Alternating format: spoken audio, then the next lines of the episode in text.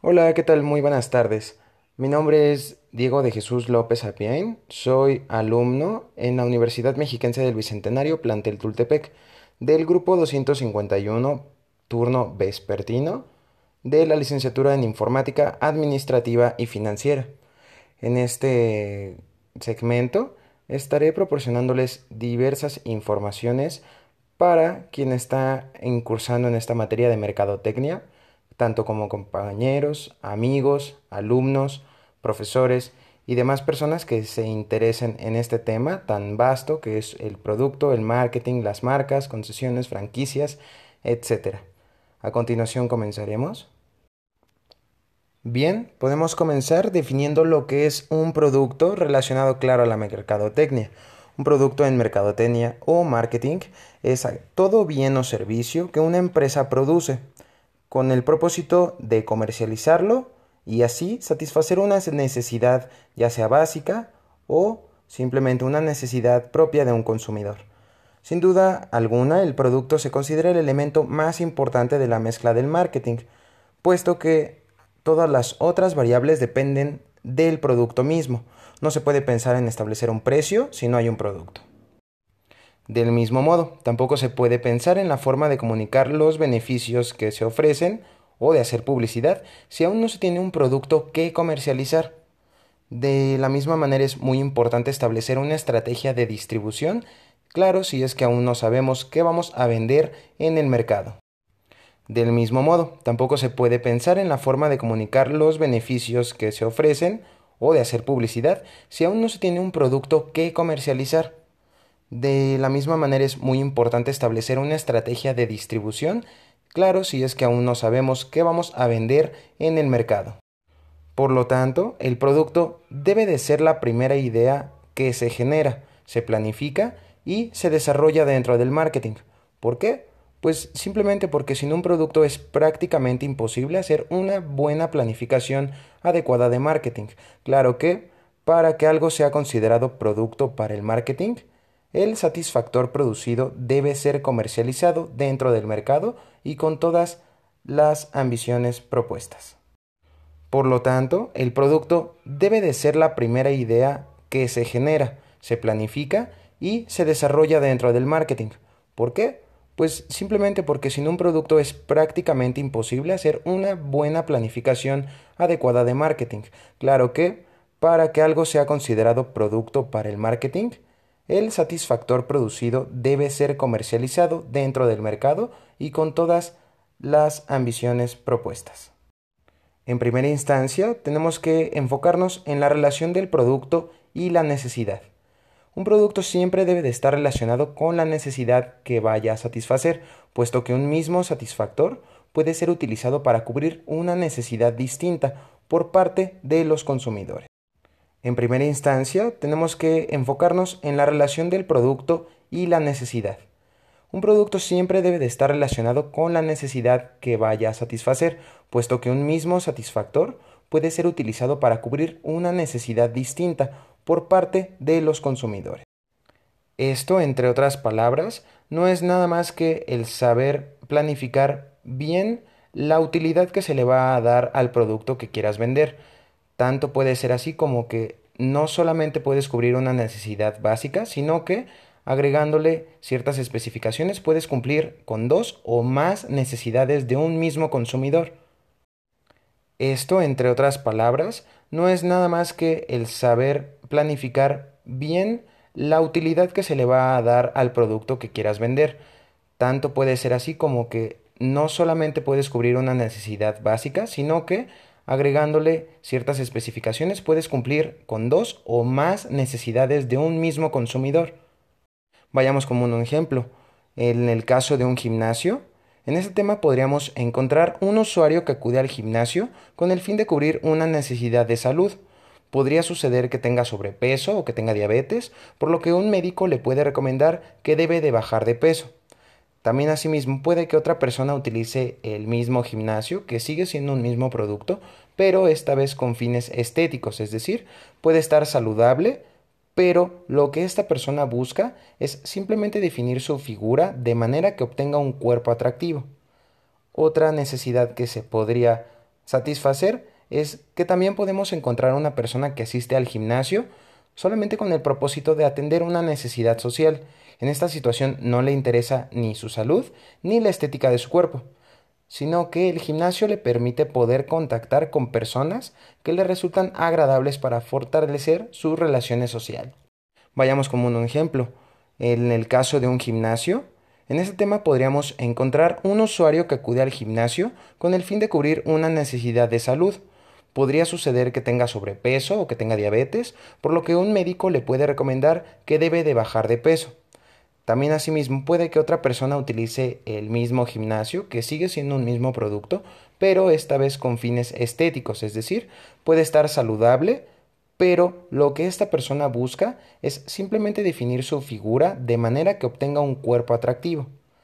Otra necesidad que se podría satisfacer es que también podemos encontrar una persona que asiste al gimnasio solamente con el propósito de atender una necesidad social, en esta situación no le interesa ni su salud ni la estética de su cuerpo, sino que el gimnasio le permite poder contactar con personas que le resultan agradables para fortalecer sus relaciones sociales. En, en, los ejemplos anteriores nos pudimos dar cuenta de que el producto es el mismo, el gimnasio. Sin embargo, es usado para el logro de objetivos diferentes, según las expectativas que maneja cada consumidor o usuario del servicio. En, los ejemplos anteriores nos pudimos dar cuenta de que el producto es el mismo, el gimnasio. Sin embargo, es usado para el logro de objetivos diferentes, según las expectativas que maneja cada consumidor o usuario del servicio. Un tema fundamental a la hora de entender el comportamiento del consumidor es saber cuáles son los distintos tipos de productos que existen en el mundo del marketing a continuación vamos a ver cómo se clasifican los productos de consumo. Para clasificar los distintos tipos de bienes vamos a tener en cuenta el mix del marketing, producto, precio, plaza y promoción. En este caso, el primer tipo de producto que podemos encontrar son los productos de conveniencia. El primero es el tipo de producto más básico. Este se caracteriza por un involucramiento muy bajo por parte del consumidor es decir, el nivel de involucramiento es el indicador que nos permite saber qué tan importante es la compra para un consumidor. Un tema fundamental a la hora de entender el comportamiento del consumidor es saber cuáles son los distintos tipos de productos que existen en el mundo del marketing. A continuación vamos a ver cómo se clasifican los productos de consumo. Para clasificar los distintos tipos de bienes, vamos a tener en cuenta el mix del marketing, producto, precio, plaza y promoción. En este caso, el primer tipo de producto que podemos encontrar son los productos de conveniencia. El primero es el tipo de producto más básico. Este se caracteriza por un involucramiento muy bajo por parte del consumidor. es decir, el nivel de involucramiento es el indicador que nos permite saber qué tan importante es la compra para un consumidor. Generalmente estos son productos o servicios con un precio bajo, por el bajo nivel de involucramiento, con una distribución intensiva, una comunicación masiva y un producto básico. Los ejemplos pueden ser un refresco, un lápiz o un chocolate. Este tipo de productos tiene su nombre basado en una tendencia del marketing muy fuerte, las tiendas de conveniencia. Generalmente estos son productos o servicios con un precio bajo, por el bajo nivel de involucramiento, con una distribución intensiva, una comunicación masiva y un producto básico. Los ejemplos pueden ser un refresco, un lápiz o un chocolate. Este tipo de productos tiene su nombre basado en una tendencia del marketing muy fuerte, las tiendas de conveniencia. Dentro de estos productos de conveniencia tenemos lo que tiene que ver con las compras, las compras planificadas y las no planificadas o por decirlo de otra manera, compras por impulso. Dentro de estos productos de conveniencia tenemos lo que tiene que ver con las compras, las compras planificadas y las no planificadas o por decirlo de otra manera, compras por impulso. ¿Qué son las compras planificadas? Ustedes se van a preguntar. Este tipo de compra se caracteriza por ser conocida de antemano porque aparece el factor de la planificación, es decir, que es necesaria y que lo tienes planificando mes con mes. En el caso de comprarte una lapicera o sacar una fotocopia, son compras de conveniencia, pero que al mismo tiempo son planificadas, y ese es el factor que las diferencia de las compras impulsivas. ¿Qué son las compras planificadas? Ustedes se van a preguntar. Este tipo de compra se caracteriza por ser conocida de antemano porque aparece el factor de la planificación, es decir, que es necesaria y que lo tienes planificando mes con mes. En el caso de comprarte una lapicera o sacar una fotocopia, son compras de conveniencia, pero que al mismo tiempo son planificadas, y ese es el factor que las diferencia de las compras impulsivas. Por otro lado, las compras por impulso o que no son planificadas son el tipo de compras que el consumidor decide la compra en un lapso de tiempo muy corto. Es muy común que aparezcan en los supermercados cuando una persona hace la fila para pagar en la caja y están los estantes llenos de golosinas o dulces. En las compras por impulso es normal que sean productos en promoción. El ejemplo típico son los chocolates que se ofrecen 2 por 1 Milky Way. Podríamos encontrar también los Hershey's, Kinder Delice en las cajas de los supermercados que actúan directamente sobre la psicología de los clientes y el deseo de los consumidores. Por otro lado, las compras por impulso o que no son planificadas son el tipo de compras que el consumidor decide la compra en un lapso de tiempo muy corto. Es muy común que aparezcan en los supermercados cuando una persona hace la fila para pagar en la caja y están los estantes llenos de golosinas o dulces. En las compras por impulso es normal que sean productos en promoción. El ejemplo típico son los chocolates que se ofrecen 2 por 1 Milky Way, Podríamos encontrar también los Hershey's, Kinder Delice en las cajas de los supermercados que actúan directamente sobre la psicología de los clientes y el deseo de los consumidores. Otra clasificación, además, son los productos de comparación. ¿Qué son? Son los aquellos en los que el consumidor va con una idea definida de qué es lo que busca a un supermercado o alguna tienda. Y por esto mismo se valora más el asesoramiento, en este punto, la fuerza de ventas cobra más relevancia. Claramente, en este tipo de producto, el nivel de involucramiento aumenta, pero también aumenta el precio. La distribución pasa a ser selectiva, el producto deja de ser básico y la comunicación se encuentra más segmentada que en las compras de conveniencia. Podemos nombrar, por ejemplo, a los electrodomésticos, los televisores o los celulares. Claramente en este tipo de producto el nivel de involucramiento aumenta, pero también aumenta el precio. La distribución pasa a ser selectiva, el producto deja de ser básico y la comunicación se encuentra más segmentada que en las compras de conveniencia. Podemos nombrar, por ejemplo, a los electrodomésticos, los televisores o los celulares. ¿A qué se puede referir este punto? Son simplemente... Eh, ¿A qué se puede referir este punto? Son simplemente eh, la manera en la que se promociona y en la manera en que se busca satisfacer una necesidad no tan básica de un cliente.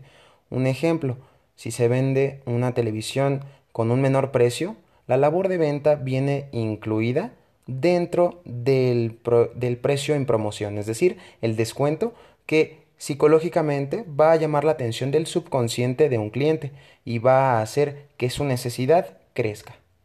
La manera en la que se promociona y en la manera en que se busca satisfacer una necesidad no tan básica de un cliente.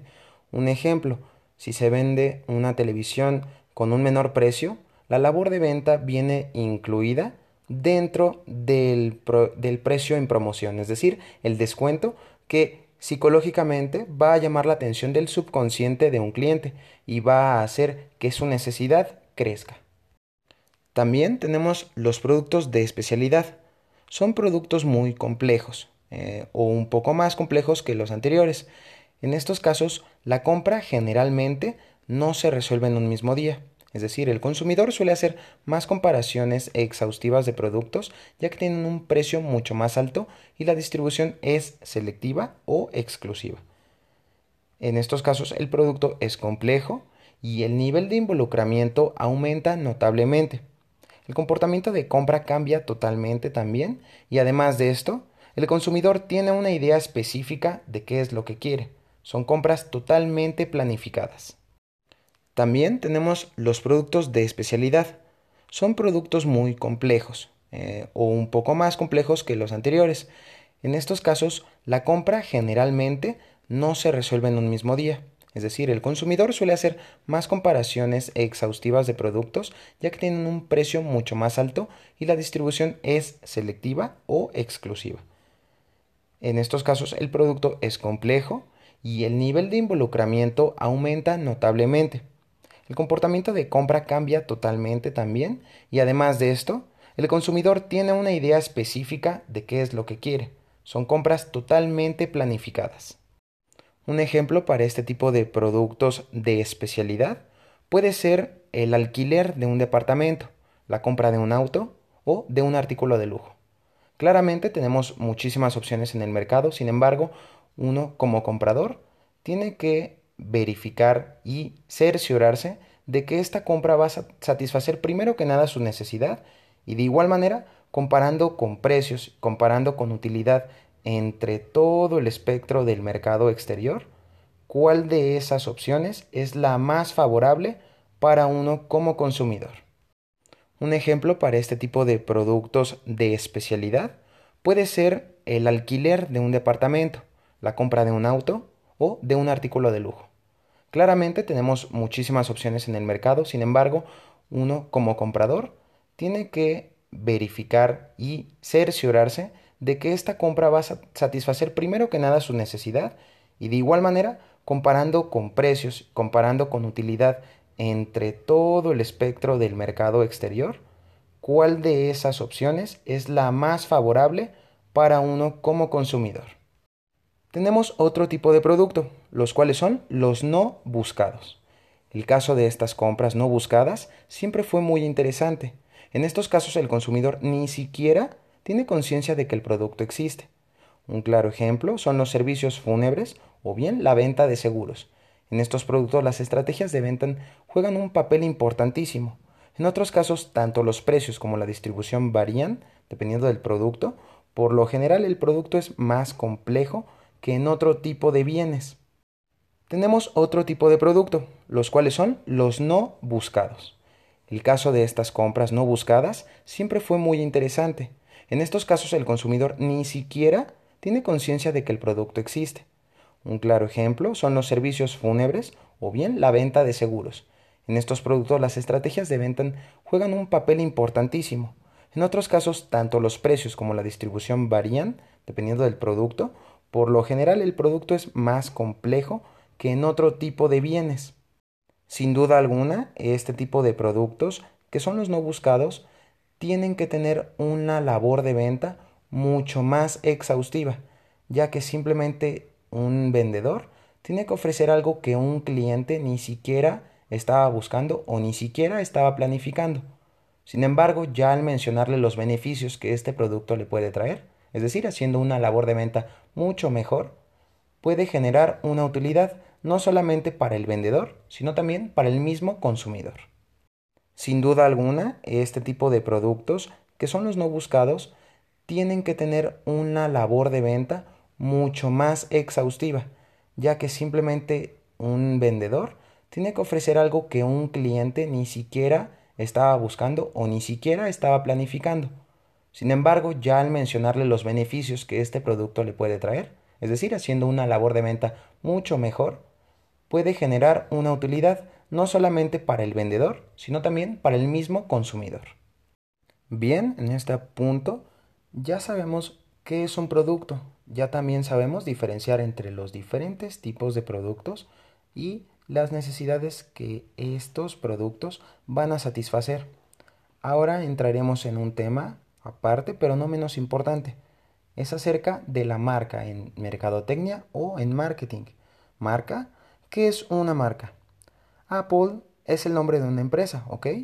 Pero cuando hablamos de marca Apple, ¿a qué nos referimos exactamente? ¿A la imagen de la manzana? ¿A su nombre? ¿Su eslogan? ¿La imagen de sus productos? No. Una marca, como tal, no es un logotipo, ni el nombre de una empresa, ni el de un producto, tampoco una tipografía o una imagen.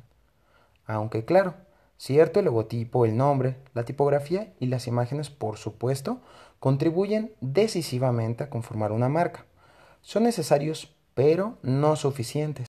Bien, en este punto ya sabemos qué es un producto. Ya también sabemos diferenciar entre los diferentes tipos de productos y las necesidades que estos productos van a satisfacer.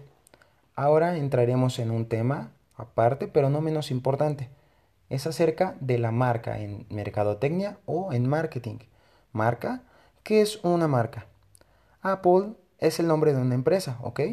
Pero cuando hablamos de marca Apple, ¿a qué nos referimos exactamente? ¿A la imagen de la manzana? ¿A su nombre? ¿Su eslogan? ¿La imagen de sus productos? No. Una marca, como tal, no es un logotipo, ni el nombre de una empresa, ni el de un producto, tampoco una tipografía o una imagen. Aunque claro, cierto el logotipo, el nombre, la tipografía y las imágenes, por supuesto, contribuyen decisivamente a conformar una marca. Son necesarios, pero no suficientes. Como concepto, según la Asociación Americana de Marketing o por sus siglas AMA, una marca es un nombre, un término, una señal, un símbolo, un diseño o una combinación de alguno de ellos que identifica productos y servicios de una empresa y estos los diferencia de sus competidores. Y aquí dos factores fundamentales que aporta la definición, identificar y diferenciar. Desde este tipo de punto de vista, ¿de qué otra manera podríamos definir una marca? Como un conjunto de valores, sí. Una marca es un conjunto de valores, o bien en términos mercadológicos, el conjunto de valores que los consumidores asocian a una empresa o producto. Entonces, ¿a qué nos referimos cuando hablamos de la marca Apple? A los valores que le atribuimos. La manzana mordida de Apple se asocia hoy a valores como innovación, como diseño, modernidad, facilidad de uso, calidad, fiabilidad, alto precio, alto standing. Esto engloba la marca Apple. Desde este tipo de punto de vista, ¿de qué otra manera podríamos definir una marca? Como un conjunto de valores, sí. Una marca es un conjunto de valores, o bien en términos mercadológicos, el conjunto de valores que los consumidores asocian a una empresa o producto. Entonces, ¿a qué nos referimos cuando hablamos de la marca Apple? A los valores que le atribuimos. La manzana mordida de Apple se asocia hoy a valores como innovación, como diseño, modernidad, facilidad de uso, calidad, fiabilidad, alto precio, alto standing. Esto engloba la marca Apple. En pocas palabras, la marca es, o un ejemplo, que cuando digamos Apple, digamos innovación, digamos diseño, digamos modernidad, digamos facilidad de uso. Una sola palabra, Apple, para referirnos a todo un conjunto de valores asociados. Una sola palabra con la que identificamos todo el conjunto de valores de un producto o empresa y con la que diferenciamos de la competencia. En otras palabras, la posicionamos en nuestra mente respecto al resto de marcas de la misma categoría. En pocas palabras, la marca es, o un ejemplo, que cuando digamos Apple, digamos innovación, digamos diseño, digamos modernidad, digamos facilidad de uso. Una sola palabra, Apple, para referirnos a todo un conjunto de valores asociados. Una sola palabra con la que identificamos todo el conjunto de valores de un producto o empresa y con la que diferenciamos de la competencia. En otras palabras, la posicionamos en nuestra mente respecto al resto de marcas de la misma categoría. Para una elaboración de una marca, se tiene que transmitir la identidad corporativa y la imagen corporativa.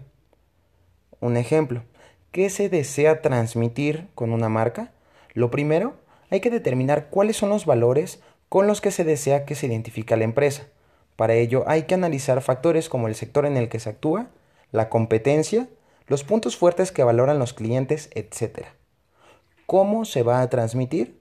Esto implica elegir el nombre y los símbolos que acompañarán a la marca, teniendo en cuenta que ésta representará a la empresa a lo largo de su vida. Su atractivo deberá perdurar a lo largo del tiempo.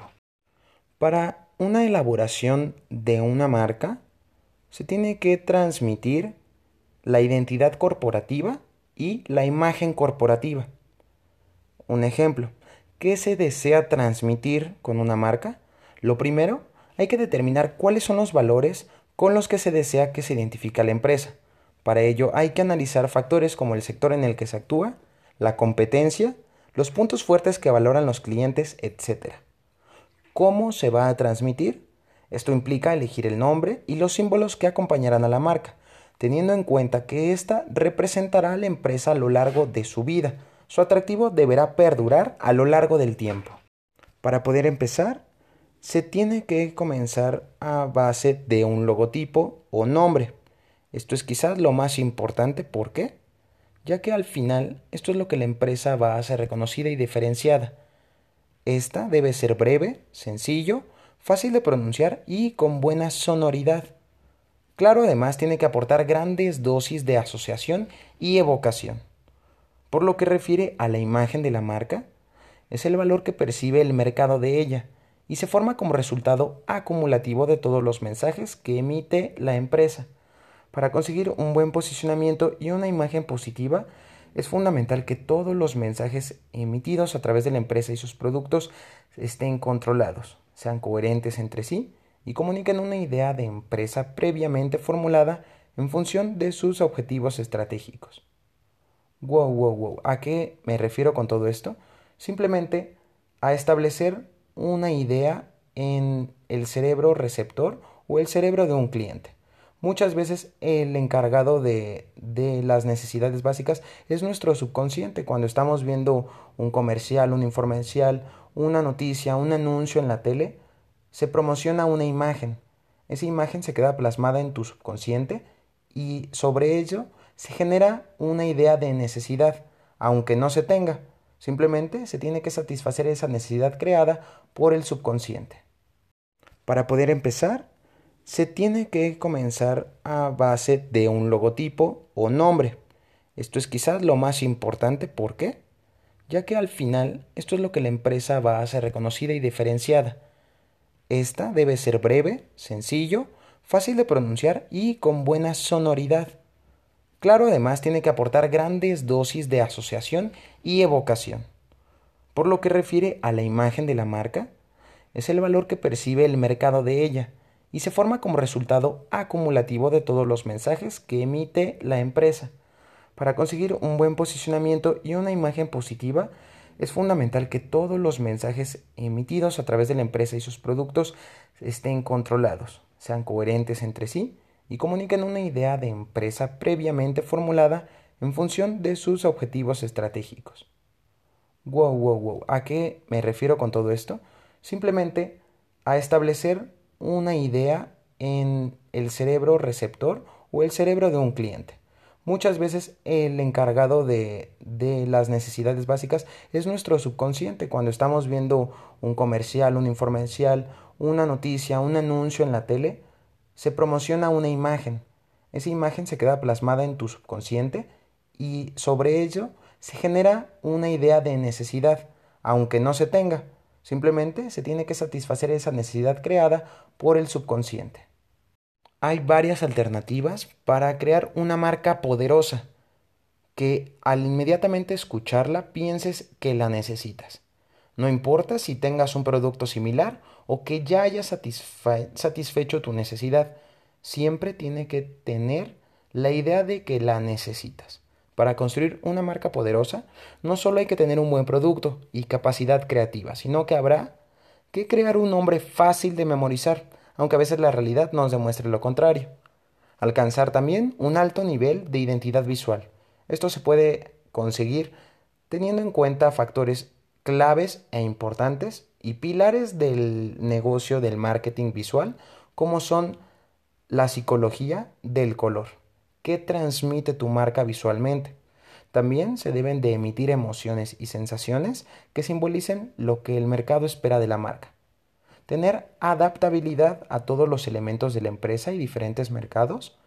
Destacar una sola idea del producto o la empresa en todas las áreas de comunicación también no desarrollar una campaña publicitaria complicada que ésta pueda dificultar al, al consumidor memorizar la marca. Organizar un sistema comercial eficaz y un efectivo departamento de atención al cliente. También, asimismo, alcanzar buen posicionamiento en las redes sociales e Internet. Esto claramente es uno de los puntos más importantes a la hora de pensar en la marca de nuestro producto que vayamos a crear, ya que, por obviedad de la situación mundial, todos los productos en este momento, su fuerte principal de mercadotecnia son las redes sociales y el Internet. Hay varias alternativas para crear una marca poderosa que al inmediatamente escucharla pienses que la necesitas. No importa si tengas un producto similar o que ya hayas satisfecho tu necesidad, siempre tiene que tener la idea de que la necesitas. Para construir una marca poderosa, no solo hay que tener un buen producto y capacidad creativa, sino que habrá que crear un nombre fácil de memorizar, aunque a veces la realidad nos demuestre lo contrario. Alcanzar también un alto nivel de identidad visual. Esto se puede conseguir teniendo en cuenta factores claves e importantes y pilares del negocio del marketing visual, como son la psicología del color. ¿Qué transmite tu marca visualmente? También se deben de emitir emociones y sensaciones que simbolicen lo que el mercado espera de la marca. Tener adaptabilidad a todos los elementos de la empresa y diferentes mercados. Destacar una sola idea del producto o la empresa en todas las áreas de comunicación. También no desarrollar una campaña publicitaria complicada, que ésta pueda dificultar al, al consumidor memorizar la marca. Organizar un sistema comercial eficaz y un efectivo departamento de atención al cliente. También, asimismo, alcanzar buen posicionamiento en las redes sociales e Internet. Esto claramente es uno de los puntos más importantes a la hora de pensar en la marca de nuestro producto que vayamos a crear, ya que, por obviedad de la situación mundial, todos los productos en este momento, su fuerte principal de mercadotecnia son las redes sociales y el Internet. Al conseguir una marca fuerte y consolidada entre el rango del mercado exterior, puedes tener diversas ventajas, como son la diferenciación frente a la demás competencia, que los costes de marketing se reducen presupuesto que la marca ya es conocida, mayor facilidad en la venta de los productos a la distribución. ¿Por qué? Simplemente porque los consumidores esperan encontrar esa marca a donde vayan a querer comprar. También asimismo permite subir los precios por encima de la competencia. ¿Por qué? Porque los consumidores perciben la marca de mayor calidad. La empresa puede crear más fácilmente porque el nombre de la marca encierra gran credibilidad. También asimismo otra ventaja, la marca puede ofrecer una defensa frente a la demás competencia de precios. Al conseguir una marca fuerte y consolidada entre el rango del mercado exterior, puedes tener diversas ventajas, como son la diferenciación frente a la demás competencia, que los costes de marketing se reducen presupuesto que la marca ya es conocida, mayor facilidad en la venta de los productos a la distribución. ¿Por qué? Simplemente porque los consumidores esperan encontrar esa marca a donde vayan a querer comprar. También asimismo permite subir los precios por encima de la competencia. ¿Por qué? Porque los consumidores perciben la marca de mayor calidad. La empresa puede crear más fácilmente porque el nombre de la marca encierra gran credibilidad. También asimismo otra ventaja, la marca puede ofrecer una defensa frente a la demás competencia de precios. Bien, ya hablamos de lo que es una marca, que es cómo la podemos utilizar a nuestro favor y no se nos olvide mencionar que hay diversos tipos de marcas. Es decir, desde el punto de vista del marketing, la marca es un instrumento comercial que permite identificar la procedencia del producto, influyendo directamente sobre la percepción del producto y veamos a continuación los diversos tipos que una marca puede presentarse. Están los que son marca blanca. Identifica únicamente la categoría del producto, el nombre genérico del mismo o incluso el nombre del distribuidor es una marca perteneciente a una cadena de distribución con la que se venden productos. Bien, ya hablamos de lo que es una marca, que es cómo la podemos utilizar a nuestro favor y no se nos olvide mencionar que hay diversos tipos de marcas. Es decir, desde el punto de vista del marketing, la marca es un instrumento comercial que permite identificar la procedencia del producto, influyendo directamente sobre la percepción del producto y veamos a continuación los diversos tipos que una marca puede presentarse. Están los que son marca blanca. Identifica únicamente la categoría del producto, el nombre genérico del mismo o incluso el nombre del distribuidor. Es una marca perteneciente a una cadena de distribución con la que se venden productos. La marca colectiva es un tipo de marca que ampara a un conjunto de productos homógenos, ya que su categoría, producción o incluso procedencia, mostrando así la pertenencia de dichos productos a una asociación de fabricantes, comerciantes o prestadores de servicios.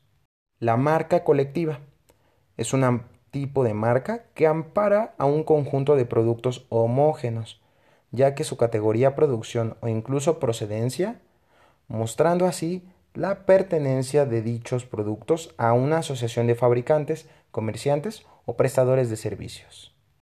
Marca de distribuidor. Esta es la evolución de la marca blanca y se utiliza para comercializar los productos que le fabrican en exclusiva otros fabricantes. Puede coincidir con el nombre del distribuidor o bien puede ser diferente. Marca de distribuidor. Esta es la evolución de la marca blanca y se utiliza para comercializar los productos que le fabrican en exclusiva otros fabricantes. Puede coincidir con el nombre del distribuidor o bien puede ser diferente. Está la marca del fabricante. Esta marca es aquella que son propiedad de los fabricantes de los propios productos o servicios y que se utilizan para la comercialización. Pertenece a una empresa distinta a la del canal de distribución y que necesita uno de ellos para llegar al gran público. Sencillamente son las que todos conocemos y distinguimos. Está la marca del fabricante.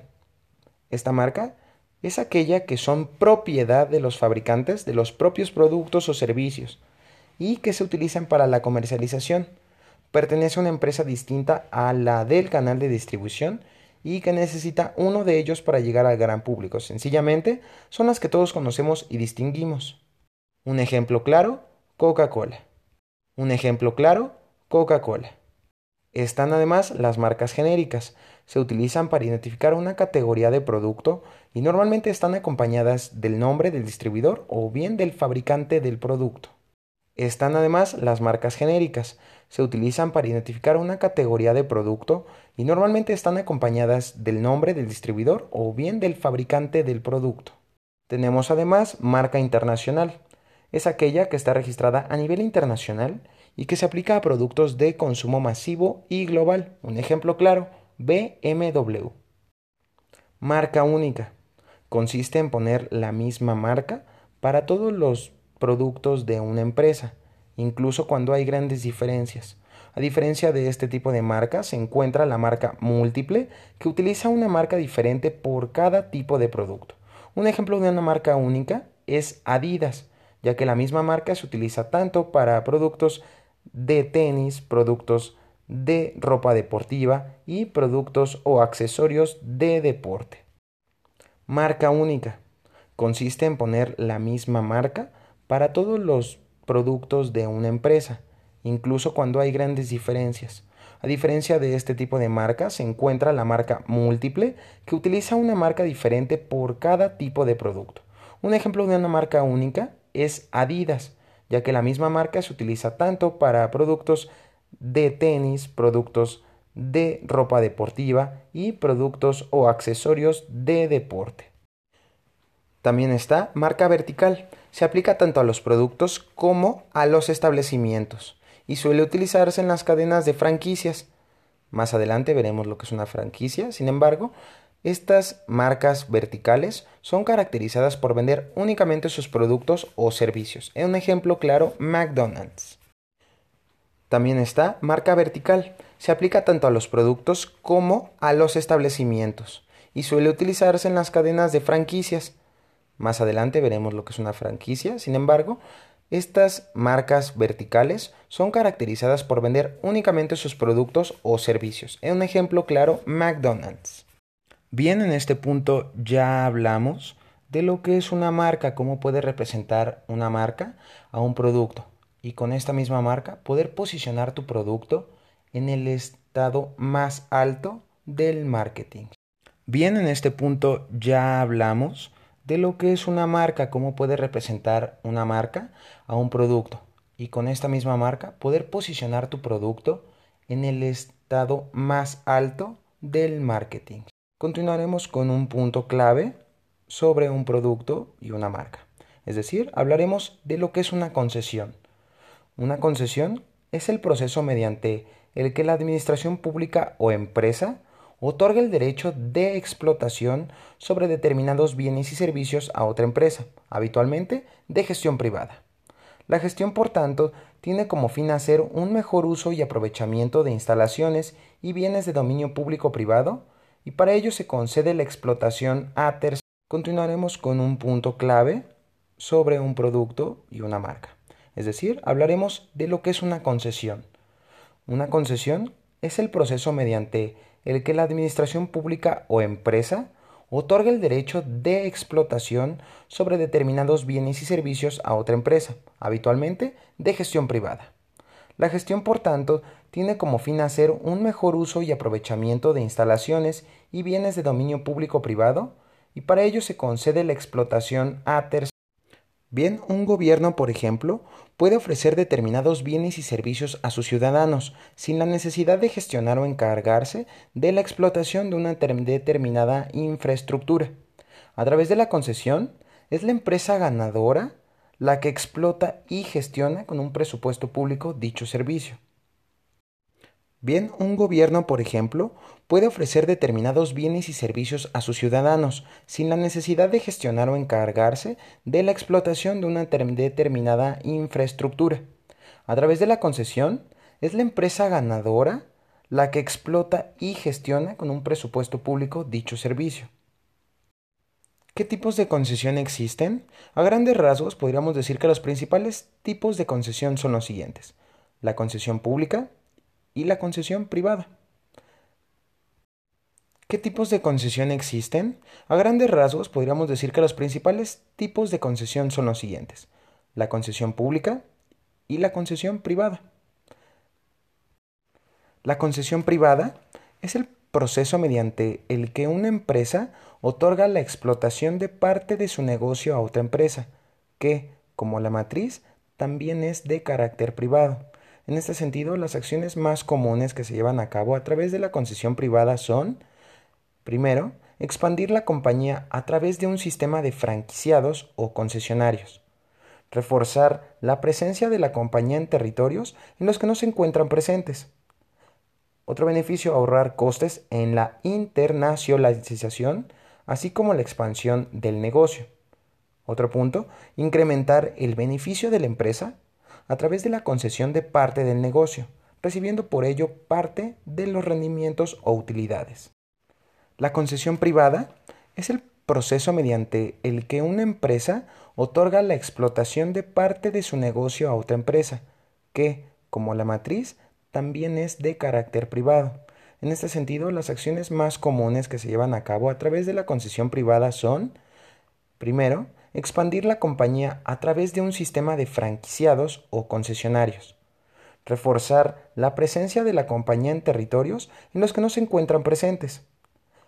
Otro beneficio, ahorrar costes en la internacionalización, así como la expansión del negocio. Otro punto, incrementar el beneficio de la empresa a través de la concesión de parte del negocio, recibiendo por ello parte de los rendimientos o utilidades. Por otro lado, ¿qué acciones se llevan a cabo a través de la concesión pública?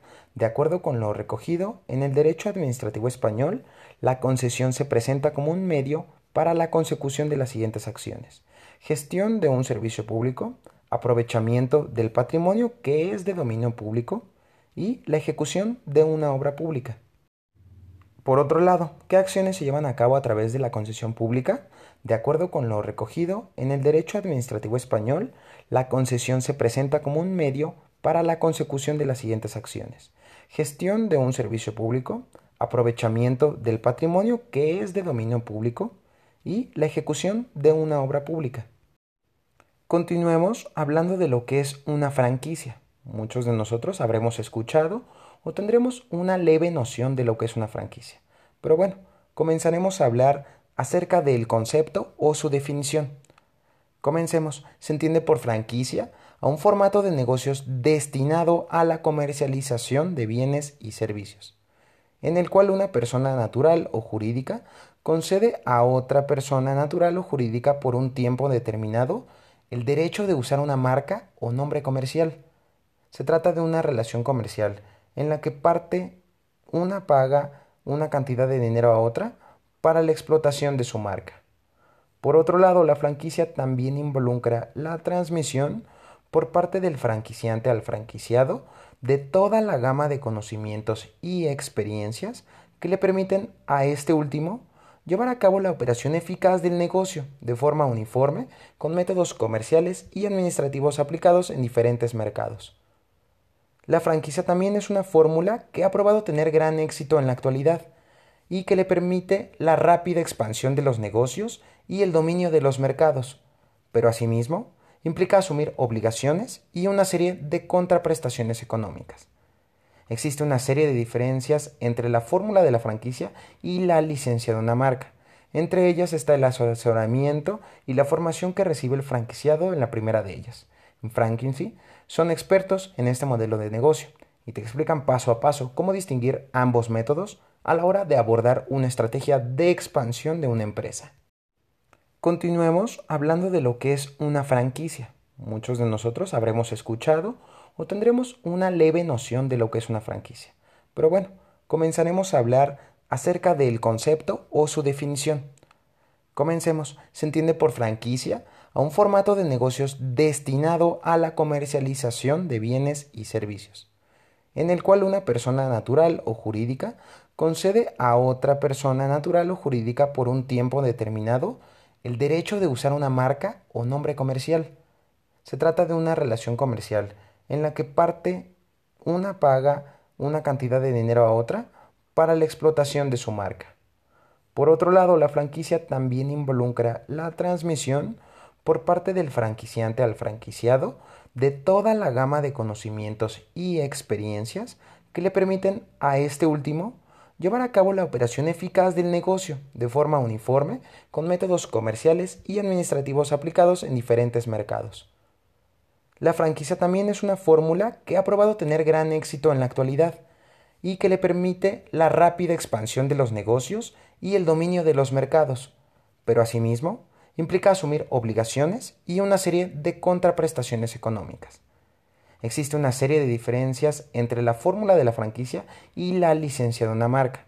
Entre ellas está el asesoramiento y la formación que recibe el franquiciado en la primera de ellas.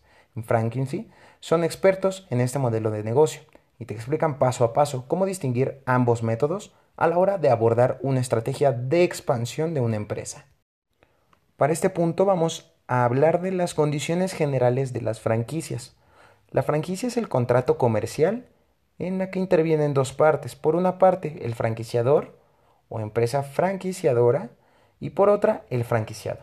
De esta forma, el franquiciador cede al franquiciado la licencia para explotar su marca. O bien, en otras palabras, el creador de un producto le vende los derechos o le renta los derechos de este producto a otra persona natural o jurídica que pueda seguir comercializando ese mismo producto. Para este punto vamos a hablar de las condiciones generales de las franquicias. La franquicia es el contrato comercial en la que intervienen dos partes. Por una parte, el franquiciador o empresa franquiciadora y por otra el franquiciado. De esta forma, el franquiciador cede al franquiciado la licencia para explotar su marca, o bien en otras palabras, el creador de un producto le vende los derechos o le renta los derechos de este producto a otra persona natural o jurídica que pueda seguir comercializando ese mismo producto. Claramente, este franquiciado deberá pagar una cierta cantidad de dinero al franquiciador por el derecho de la explotación de su marca durante un tiempo en específico. Claramente, este franquiciado deberá pagar una cierta cantidad de dinero al franquiciador por el derecho de la explotación de su marca durante un tiempo en específico. Pongamos un ejemplo claro y sencillo para aterrizar bien toda esta idea. Un ejemplo claro puede ser un Starbucks, en el que un emprendedor paga a la empresa de Starbucks una cantidad de dinero para abrir uno de sus locales y explotarlo en beneficio propio y, asimismo, trayendo beneficio a la misma empresa de Starbucks. Pongamos un ejemplo claro y sencillo para aterrizar bien toda esta idea. Un ejemplo claro puede ser un Starbucks, en el que un emprendedor paga a la empresa de Starbucks una cantidad de dinero para abrir uno de sus locales y explotarlo en beneficio propio y, asimismo, trayendo beneficio a la misma empresa de Starbucks, que consigue cada una de las partes o cuál es la idea que motiva a una persona para abrir una franquicia. Pues muy sencillo. El franquiciado consigue abrir un negocio con una marca multinacional muy potente y reconocida, con productos que van a ser un reclamo por los clientes, es decir, que van a ser vendidos prácticamente por la misma marca. Solo por tener esta marca, el franquiciado va a conseguir muchos más clientes que si abriera una cafetería de barrio o una cafetería normal. Por su parte, el franquiciador o la empresa consigue expandir su negocio y su marca de forma fácil sin tener que gestionar cada uno de sus locales que posee en el mundo y ha aumentado los ingresos mensuales con el pago de los franquiciados que consigue cada una de las partes o cuál es la idea que motiva a una persona para abrir una franquicia. Pues muy sencillo. El franquiciado consigue abrir un negocio con una marca multinacional muy potente y reconocida, con productos que van a ser un reclamo por los clientes, es decir, que van a ser vendidos prácticamente por la misma marca. Solo por tener esta marca, el franquiciado va a conseguir muchos más clientes que si abriera una cafetería de barrio o una cafetería normal.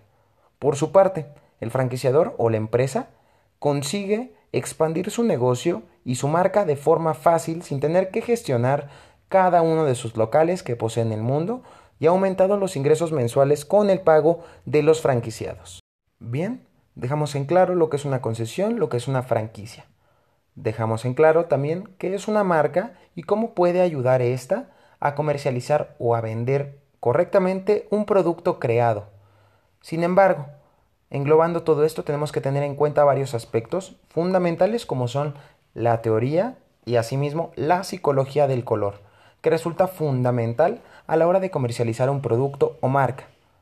Bien, dejamos en claro lo que es una concesión, lo que es una franquicia. Dejamos en claro también qué es una marca y cómo puede ayudar esta a comercializar o a vender correctamente un producto creado. Sin embargo, Englobando todo esto tenemos que tener en cuenta varios aspectos fundamentales como son la teoría y asimismo la psicología del color, que resulta fundamental a la hora de comercializar un producto o marca. ¿Por qué es tan necesario hablar de la teoría o la psicología del color? Simplemente porque en base a lo que el subconsciente de un comprador o de un potencial consumidor puede visualizar mediante una imagen, puede asimismo afectar a la idea de su necesidad. En otras palabras, simplemente podemos llegar a la mente de un cliente en base a los colores que su subconsciente va a percibir. Usa los colores cálidos y fríos de acuerdo a lo que quieres comunicar. Una imagen segura son colores o espectros como el verde, como el azul, el morado y el rosa. Una imagen dinámica puede ser el amarillo, espectro naranja y espectro rojo. ¿Qué comunican los colores? Primero comencemos con el color negro. El color negro es símbolo de autoridad y poder. Usar mucho este color puede hacer que parezcas inaccesible, distante y dominante. Hablemos del color gris. Simbolizan la neutralidad y la sofisticación. Muestra autoridad de una forma mucho más sutil y permite que la atención no se desvíe. Sin embargo, en exceso puede demostrar también vejez. Hablemos del color gris. Simbolizan la neutralidad y la sofisticación. Muestra autoridad de una forma mucho más sutil y permite que la atención no se desvíe. Sin embargo, en exceso puede demostrar también vejez. Amarillo. El amarillo es el color de la alegría, esperanza y precaución. Acapara la atención de los demás, pero también asimismo puede ser abrumador si se usa en exceso. Amarillo. El amarillo es el color de la alegría, esperanza y precaución. Acapara la atención de los demás, pero también asimismo puede ser abrumador si se usa en exceso. El morado, por otro lado, es el color de la lealtad, la riqueza, poder y sensibilidad. Conota lujo y sofisticación, ya que es el color de la realeza. Puede ser artificial, romántico y a la vez muy femenino. El morado, por otro lado, es el color de la lealtad, la riqueza, poder y sensibilidad. Conota lujo y sofisticación, ya que es el color de la realeza. Puede ser artificial, romántico y a la vez muy femenino.